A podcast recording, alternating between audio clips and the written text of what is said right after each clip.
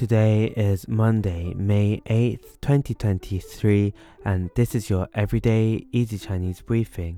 大家好，我是林老师, and in under 5 minutes every weekday, you'll learn a new word and how to use this word correctly in phrases and sentences.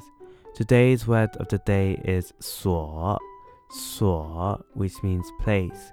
Let's practice by making different words, phrases, and sentences with 所.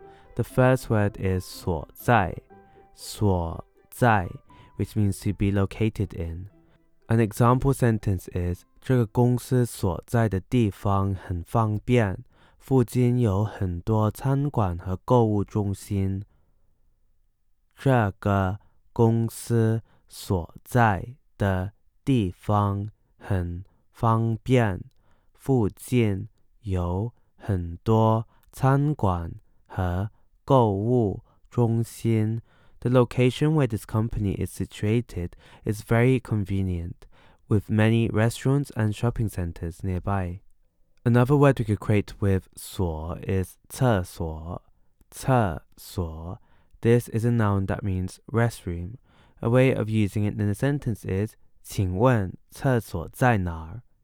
请问厕所在哪儿? Excuse me, where is the restroom? Finally, we can create the word 诊所,诊所, which is a noun that means clinic. A way of using it in a sentence is 我感觉身体不舒服，明天去诊所看看。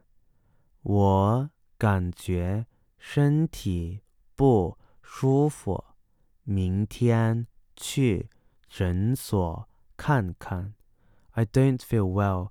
I will go to the clinic tomorrow to check it out.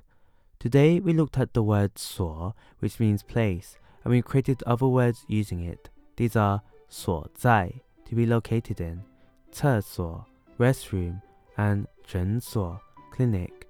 To see this podcast transcript, please head over to the forum section of our website www.everydayeasychinese.com where you can find even more free Chinese language resources.